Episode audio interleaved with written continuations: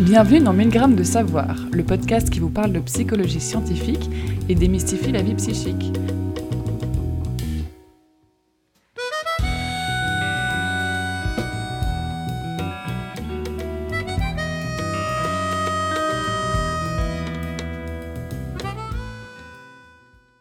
Bonjour, vous êtes en présence de Magali Bella et de Pascaline Van Oost, toutes deux doctorantes en psychologie sociale à l'Université catholique de Louvain.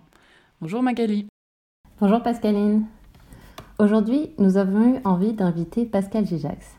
Pascal, vous êtes psycholinguiste, expérimental et psychologue cognitif à l'Université de Fribourg en Suisse, où vous dirigez avec Pascal Wagner-Egger le groupe de psycholinguistique et de psychologie sociale appliquée.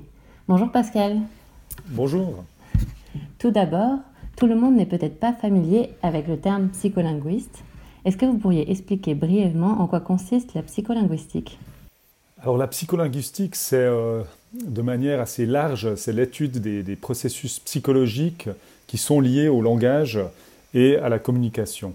À Fribourg, nous travaillons surtout sur le lien entre langage et pensée, un lien qui a, beaucoup été étudié par les anthropologues du début du XXe siècle, mais euh, de manière générale, c'est le, lien, comment le, langage va façonner notre manière de, de voir le monde on voit directement le lien avec euh, le sujet d'aujourd'hui. Du coup, dans vos recherches, vous vous intéressez notamment à comment la forme générique euh, du masculin influence nos pensées. Euh, est-ce que vous pouvez rappeler un peu ce qu'est concrètement le masculin générique? Donc, le masculin générique est présenté comme neutre, souvent en tout cas on nous dit ça. Est-ce qu'il est vraiment perçu comme neutre quand il est employé? Alors il faut d'abord clarifier une chose, parce qu'on entend souvent ce terme de masculin générique, mais en fait le masculin générique n'existe pas en tant que forme. Ce qui est important de bien voir, c'est qu'il existe une forme qui est le masculin, donc c'est la forme grammaticale, et donc ce masculin, on peut l'interpréter, il est interprétable comme une valeur, avec une valeur générique. Mais la forme elle-même, elle reste toujours, c'est toujours la même, c'est la forme masculine. Donc euh, cette forme peut être interprétée de différentes manières, donc il y a euh, une interprétation spécifique, donc le masculin se réfère à des hommes ou à des garçons, ou euh, le masculin peut être euh, interprété comme une, comme une forme générique. Maintenant, cette forme générique a elle-même plusieurs interprétations, parce que le masculin peut être interprété comme une forme mixte, par exemple si vous utilisez un pluriel, ou bien peut être interprété comme une forme neutre. Et en psychologie, cette notion de neutre, est vraiment euh, très très difficile à comprendre parce qu'on ne voit pas si cette forme neutre veut dire, par exemple, quelqu'un dont on ne connaît pas le genre, ou bien est-ce que c'est quelqu'un qui est entre euh, la catégorie femme et la catégorie homme donc en fait, ce qui est intéressant ici par rapport à cette forme masculine, et c'est vraiment important de le dire, hein, c'est une forme masculine, qui est peut-être interprétable comme une forme générique, mais ce qui est important de dire, c'est qu'il y a une, certaine ambiguïté sémantique, donc c'est-à-dire que le masculin, cette forme masculine, a plusieurs sens possibles. Et pour des psychologues comme, euh, comme moi, pour des psycholinguistes, ce qui devient intéressant, c'est de se dire, bah, tiens, comment notre cerveau va gérer cette ambiguïté, parce que l'ambiguïté, elle est de taille quand même hein, par rapport à ce masculin. Donc en fait, voilà, tout ce que je voulais dire, c'est que le masculin générique, cette, euh, cette appellation, en fait, est fausse, parce que ça n'existe pas. Si vous devez expliquer à une personne étrangère, par exemple, qui vient de Finlande, qui ne connaît pas le genre grammatical, et la personne vous dit, quelle est la différence entre le masculin générique et le masculin spécifique? En fait, il, il n'y a pas de différence, c'est la même forme, c'est le masculin, point. Maintenant, cette forme peut être interprétée de différentes manières, en tout cas théoriquement. Du coup, comment est-ce que cette forme masculine euh, interprétée de manière générique influence euh, nos représentations mentales? Est-ce que ça a peut-être des effets concrets sur nos prises de décision? Et d'ailleurs, à ce sujet, si ça intéresse nos auditeurs et auditrices, vous avez coécrit un livre intitulé Le cerveau pense-t-il au masculin aux éditions Le Robert qui sort ce jeudi 6 euh, mai dans toutes les librairies, France, Belgique, Suisse et Québec, et qui sera donc déjà disponible lors de la sortie de cet épisode. Eh bien, ce, qui est, important de, considérer maintenant par rapport à cette interprétation, c'est déjà de se poser une question, comment le cerveau va spontanément choisir un sens à chaque fois qu'il rencontre une forme grammaticale masculine? Et là, il y a vraiment une question qui se pose, puisqu'on le sait très bien, le, le, cerveau fonctionne très très mal avec les ambiguïtés. Alors je dis très mal, c'est simplement le cerveau ne peut pas laisser une ambiguïté comme celle-ci. C'est-à-dire que dès qu'il y a un masculin, le cerveau va devoir décider. Un peu de la même manière que si vous regardez suffisamment euh, longtemps un nuage dans le ciel, vous allez y voir apparaître une forme. Parce que le cerveau gère très mal cette ambiguïté, gère très mal l'aléatoire. Donc en fait, on peut se poser la question, comment le, cerveau va, t il gérer ces formes masculines en fonction de ces différents sens? Ce qui revient à dire quel sens va être choisi prioritairement par le cerveau. Et là, euh, c'est intéressant parce qu'il existe à peu près une cinquantaine d'années de recherche qui est souvent, euh, je ne sais pas pourquoi, qui est complètement ignorée dans le débat français à l'heure actuelle, mais il existe 50 ans de recherche sur cette question, des recherches qui ont principalement euh, commencé en anglais dans les années 1960-1970, puisqu'en Angleterre, on utilisait le, le he, le il, avec cette valeur générique. Et là, on voit qu'il n'y a à peu près aucune, euh, aucune controverse là-dessus, en tout cas dans le monde scientifique, c'est que le cerveau va prioritairement choisir le sens spécifique, c'est-à-dire masculin égale homme. Et en fait, vous pouvez prendre les, les 15 dernières années de recherche euh, en français euh, sur cette question, et c'est un fait très étonnant en science, c'est qu'il n'y a pas de controverse. C'est vraiment que, en fait, la forme, l'interprétation spécifique arrive toujours en priorité sur les autres interprétations possibles. Donc, en tout cas, quand on, fait une lecture ou quand on entend un masculin, spontanément, le cerveau va attribuer ce masculin à un sens spécifique, c'est-à-dire qui se réfère plutôt à des hommes ou des garçons. Donc, à partir de ce constat, qui est un constat qui, est, pour moi, qui a, été assez étonnant au départ, puisqu'il y a, il y a 15 ans, quand on, quand on a commencé de travailler là-dessus, on ne s'attendait pas à ça. On s'attendait vraiment, on avait vraiment ces deux hypothèses. On se demandait, est-ce que l'interprétation générique est peut-être une interprétation, euh, je ne sais pas, plus, euh, plus fluide du masculin, allait, euh, allait être prioritaire. Et non, en fait, ce qui s'est passé, c'est que dans, dans, dans, dans, les premières études sur ce sujet, on voyait très bien que c'était une interprétation spécifique. Alors d'autres collègues en France avaient déjà montré ça, Brauer et ou bien euh, euh, Armand Chattard, qui travaillait à l'époque à Genève, avait déjà montré ça, mais on se posait la question mais de dire vraiment, est-ce que, est-ce que cet effet est fort? Et la taille de cet effet est énorme. C'est-à-dire que vous ne trouvez pas de recherche qui montre que spontanément, on va comprendre le masculin comme une valeur euh, générique. Et, à partir de là, maintenant, on peut se poser la question, ben tiens, quelles vont être les répercussions de ce, biais-là, en fait, de, cette, de cet état de fait quoi.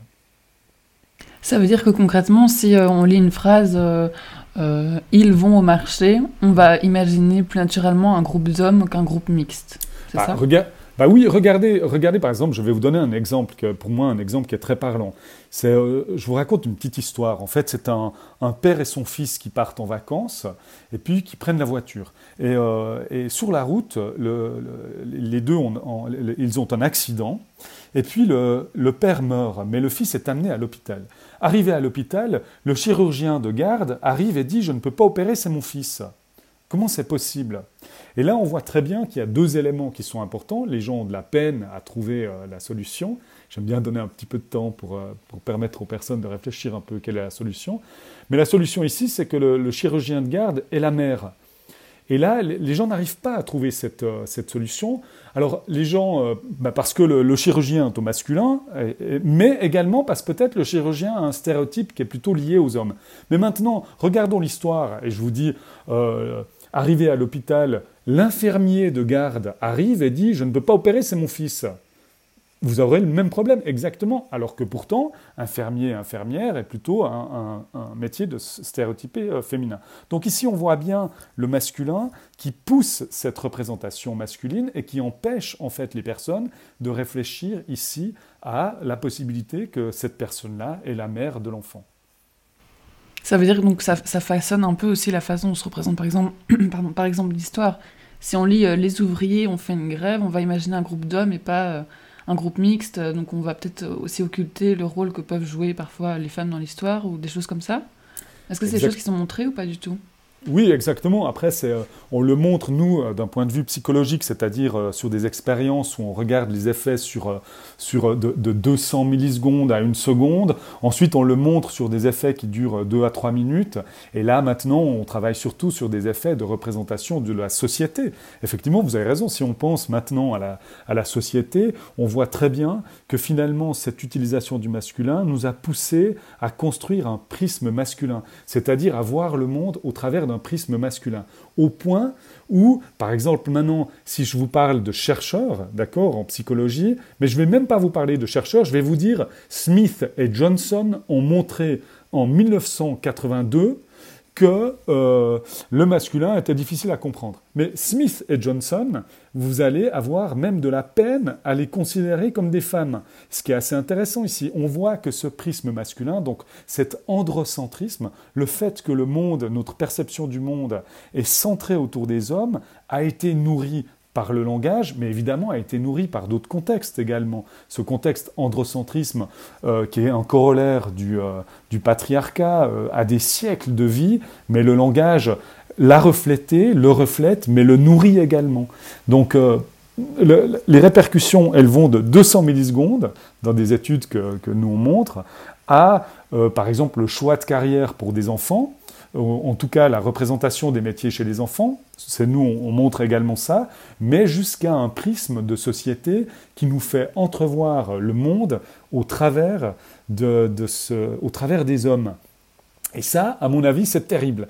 Et quand on voit le débat à l'heure actuelle en France ou en Belgique ou en Suisse, alors en Suisse, le débat a eu lieu il y a une vingtaine d'années, euh, peut-être plus, parce que le débat a été euh, poussé surtout par la partie alémanique en Suisse, mais on voit qu'en France, le débat est très jeune sur cette question-là. Euh, certains collègues, un collègue à Genève me disait, bah, la France a 20 ans de retard, mais ça c'est autre chose. Ce que je veux dire, c'est que les gens ne se rendent pas compte que ces effets de langage ont des répercussions systémiques sur une manière finalement de voir, d'englober une société et de réfléchir la société au travers d'un prisme masculin.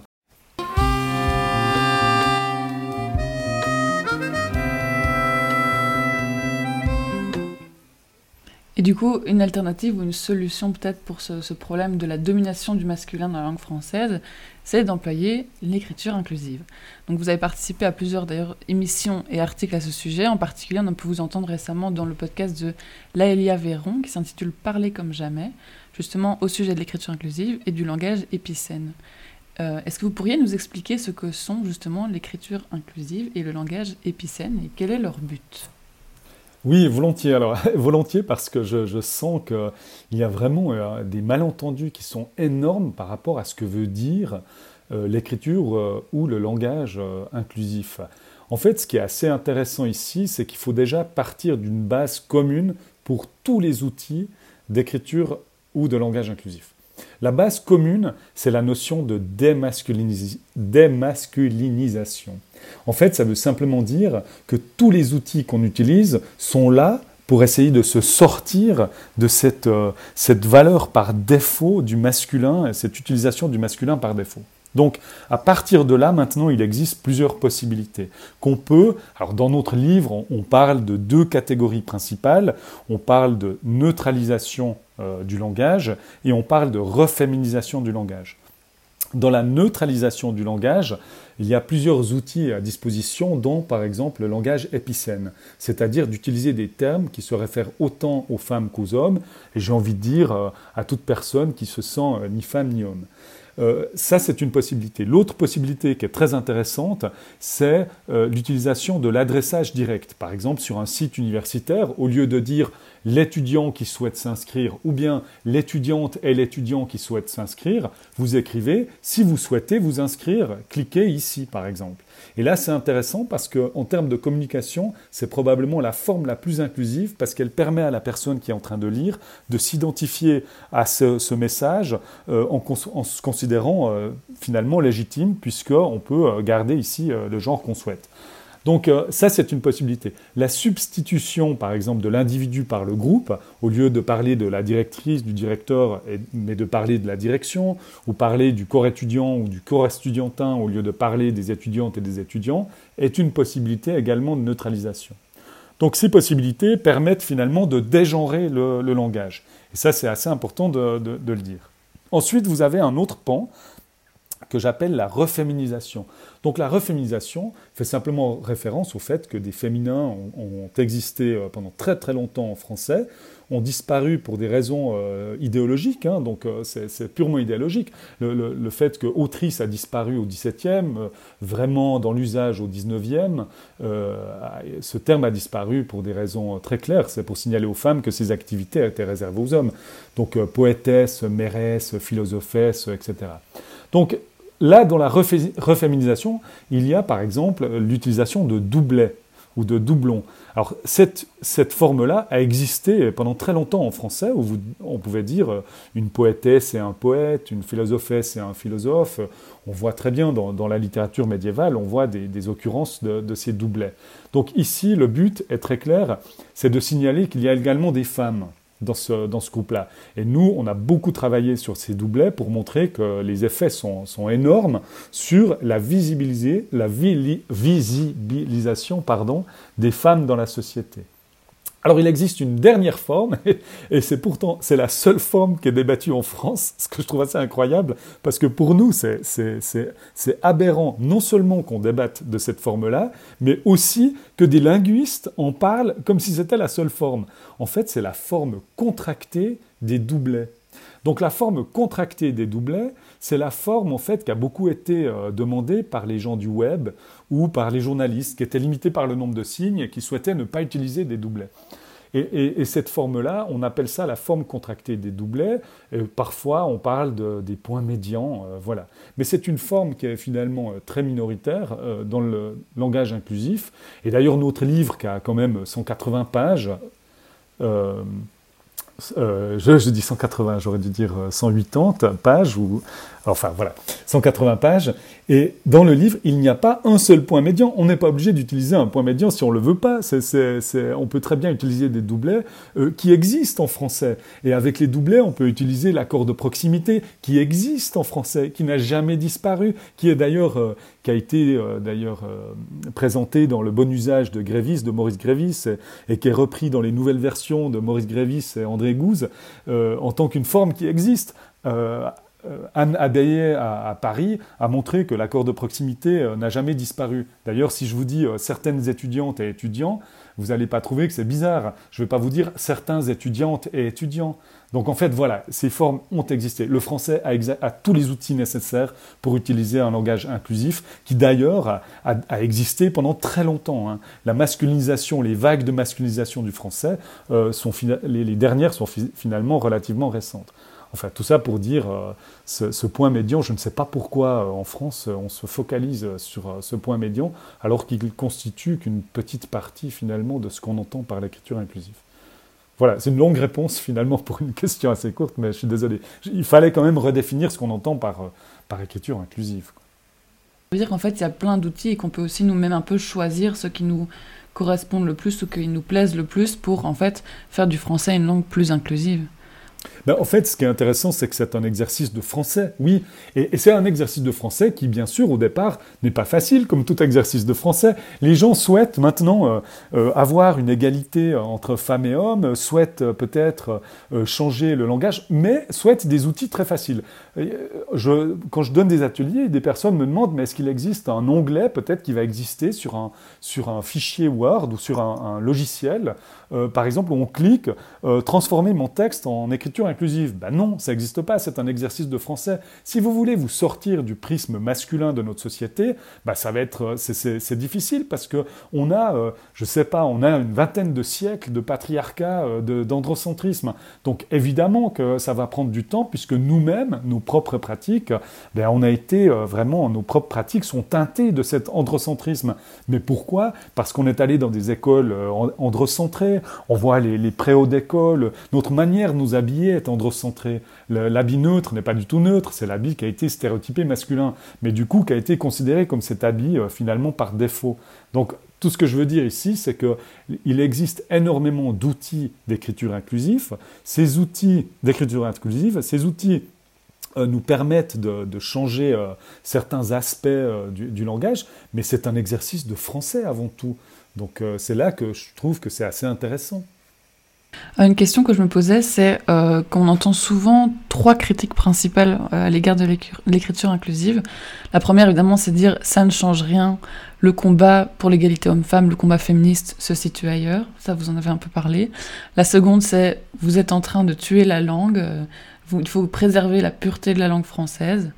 Et la troisième, justement, c'est de dire que le langage inclusif serait plutôt excluant pour euh, celles et ceux qui manipulent plus difficilement la langue, qui sont peut-être moins alphabétisés ou qui sont dyslexiques. Et il y a d'ailleurs une association, euh, l'APHPP, qui euh, avait fait un communiqué pour indiquer que l'écriture inclusive était excluante à l'égard des personnes en situation de handicap.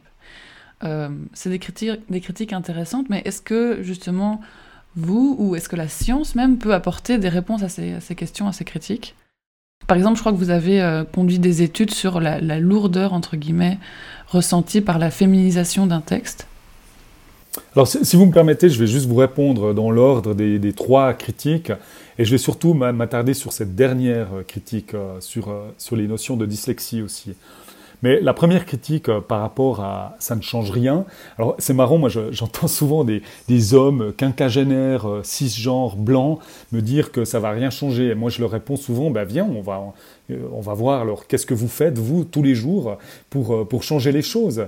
Évidemment, des personnes qui disent euh, ça va pas changer la violence des hommes envers les femmes, mais j'ai envie de dire l'égalité salariale non plus, hein, va pas changer ça.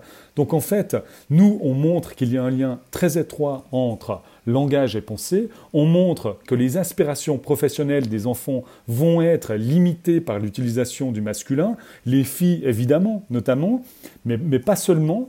Et puis on voit que cet effet, il est important en termes de représentation de la société. Alors nous, on s'intéresse beaucoup aux enfants, évidemment.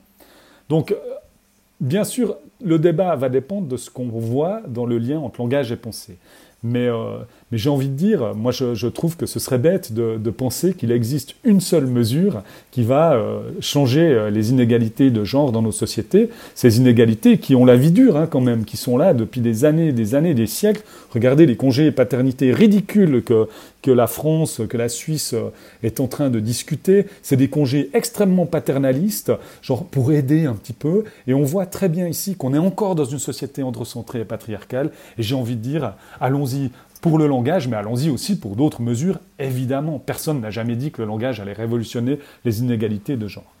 Bon, pour la, deuxième question par rapport à la pureté du français, là j'invite euh, vos, euh, vos, auditrices et auditeurs à lire euh, le, livre qui sort jeudi de Christophe Benzitoun, qui s'appelle Qui veut la peau du français, et dont le discours est assez clair, c'est que ces personnes qui protègent tout le temps la langue risquent à, terme de la tuer, parce qu'en faisant le français une langue figée. Ici, ce qui est intéressant, c'est l'évolution que le français est en train de vivre par rapport à cette discussion qui va finalement euh, rendre cette langue dynamique. Des termes comme auditoris euh, vont, sont, apparaissent et c'est pour moi euh, fantastique de voir qu'on a une des innovations qui sont finalement à l'image des innovations qu'on a vues en Suède, qu'on a vues en Angleterre, etc. Mais ce qui est important de dire aussi, c'est que si auditoris est utilisé, ça ne veut pas dire que auditeur et auditrice vont disparaître. Ça, c'est important aussi de le voir. On est en train d'enrichir la langue. Donc si on a un nouveau pronom comme yel ou comme al, par exemple, des pronoms qu'on voit euh, qui sont utilisés par certaines communautés LGBTQI+, ça ne veut pas dire que elle et il vont disparaître. Ok. Et la dernière question maintenant par rapport à la dyslexie et par rapport à cet argument, et je suis euh, psychologue du langage, et ça me met en joie, vous vous rendez pas compte. Les, les linguistes, les politiques qui tout à coup s'intéressent aux personnes qui ont des problèmes de compréhension qui sont liés à la langue, mais enfin, ça fait des années, des dizaines d'années que ces politiques s'en fichent de ces personnes-là. D'accord? Alors moi j'ai envie de dire, allons jusqu'au bout de cette réflexion. Maintenant, parlons du français. Donc parlons de l'auxiliaire, de l'accord avec l'auxiliaire avoir. Parlons de cet accord-là. Parlons de l'opacité de la prononciation de la langue en français. Monsieur s'écrit M-O-N. Oignon s'écrit O-E-U-O-I-G-N. Ça, ce sont des difficultés pour les personnes qui souffrent de dyslexie ou qui souffrent de, compréhension de la langue. Parlons également des doubles lettres. Parlons des accents. Alors moi, qui suis très mauvais euh, avec les accents, j'ai des fois l'impression d'avoir des dyslexies par rapport à ça, mais les accents en français, mais c'est impossible. C'est incroyablement difficile. Et je termine quand même par les exceptions grammaticales. Quand même, le français, on peut le considérer comme une langue très élitiste parce qu'on a des exceptions grammaticales qui n'en finissent pas. Donc, si vous voulez parler des problèmes liés à la langue et à la dyslexie, parlons d'abord de ces problèmes-là. Le fait de mettre un point médian dans étudiante.es, moi j'ai envie de dire, ça risque d'être relativement petit comme problème par rapport au problème que je viens de vous donner maintenant. Donc parlons des, euh, modifications orthographiques, euh, des, évolutions orthographiques qui, à chaque fois qu'on propose quelque chose, ces mêmes personnes qui nous disent à l'heure actuelle que le point médian va poser des problèmes pour les personnes dyslexiques, alors par contre, les évolutions orthographiques ne semblaient pas beaucoup leur plaire à ces personnes. Donc, vous voyez, maintenant il y a un double, euh, il y a un double discours qui, à mon avis, euh, devrait quand même être euh, souligné, de dire, mais c'est un peu, c'est un peu fort le café quand même. Tout à coup, on s'intéresse à ces personnes-là, alors que pendant longtemps, on ne s'y est pas intéressé. alors moi, si je travaillais dans une association maintenant qui travaille avec des personnes en situation de dyslexie ou des personnes qui peut-être souffrent de problèmes liés au français, moi, je profiterai maintenant d'envoyer des emails à tous les politiques qui ont parlé de ça et de leur dire merci beaucoup, s'il vous plaît, nous avons besoin de budget, nous avons besoin maintenant de financement parce que depuis 30 euh, ans, on rame derrière pour essayer de faire quelque chose par rapport à ces populations. Alors voilà, j'ai envie de dire, euh, cette, forme toutes les formes de langage inclusif dont je vous ai parlé avant, il n'y en a aucune qui va poser un problème. Peut-être le point médian, oui, va poser un problème. Mais voyez, comme je l'ai dit avant, notre livre de 180 pages, il n'y a pas un seul point médian. Et je pense, je mets ma main au feu et j'aimerais bien que quelqu'un le teste. Donnez mon livre à une personne dyslexique, donnez notre livre à une personne dyslexique et je mets ma main au feu qu'elle n'a absolument aucun souci de compréhension alors que notre livre est écrit intégralement en écriture inclusive.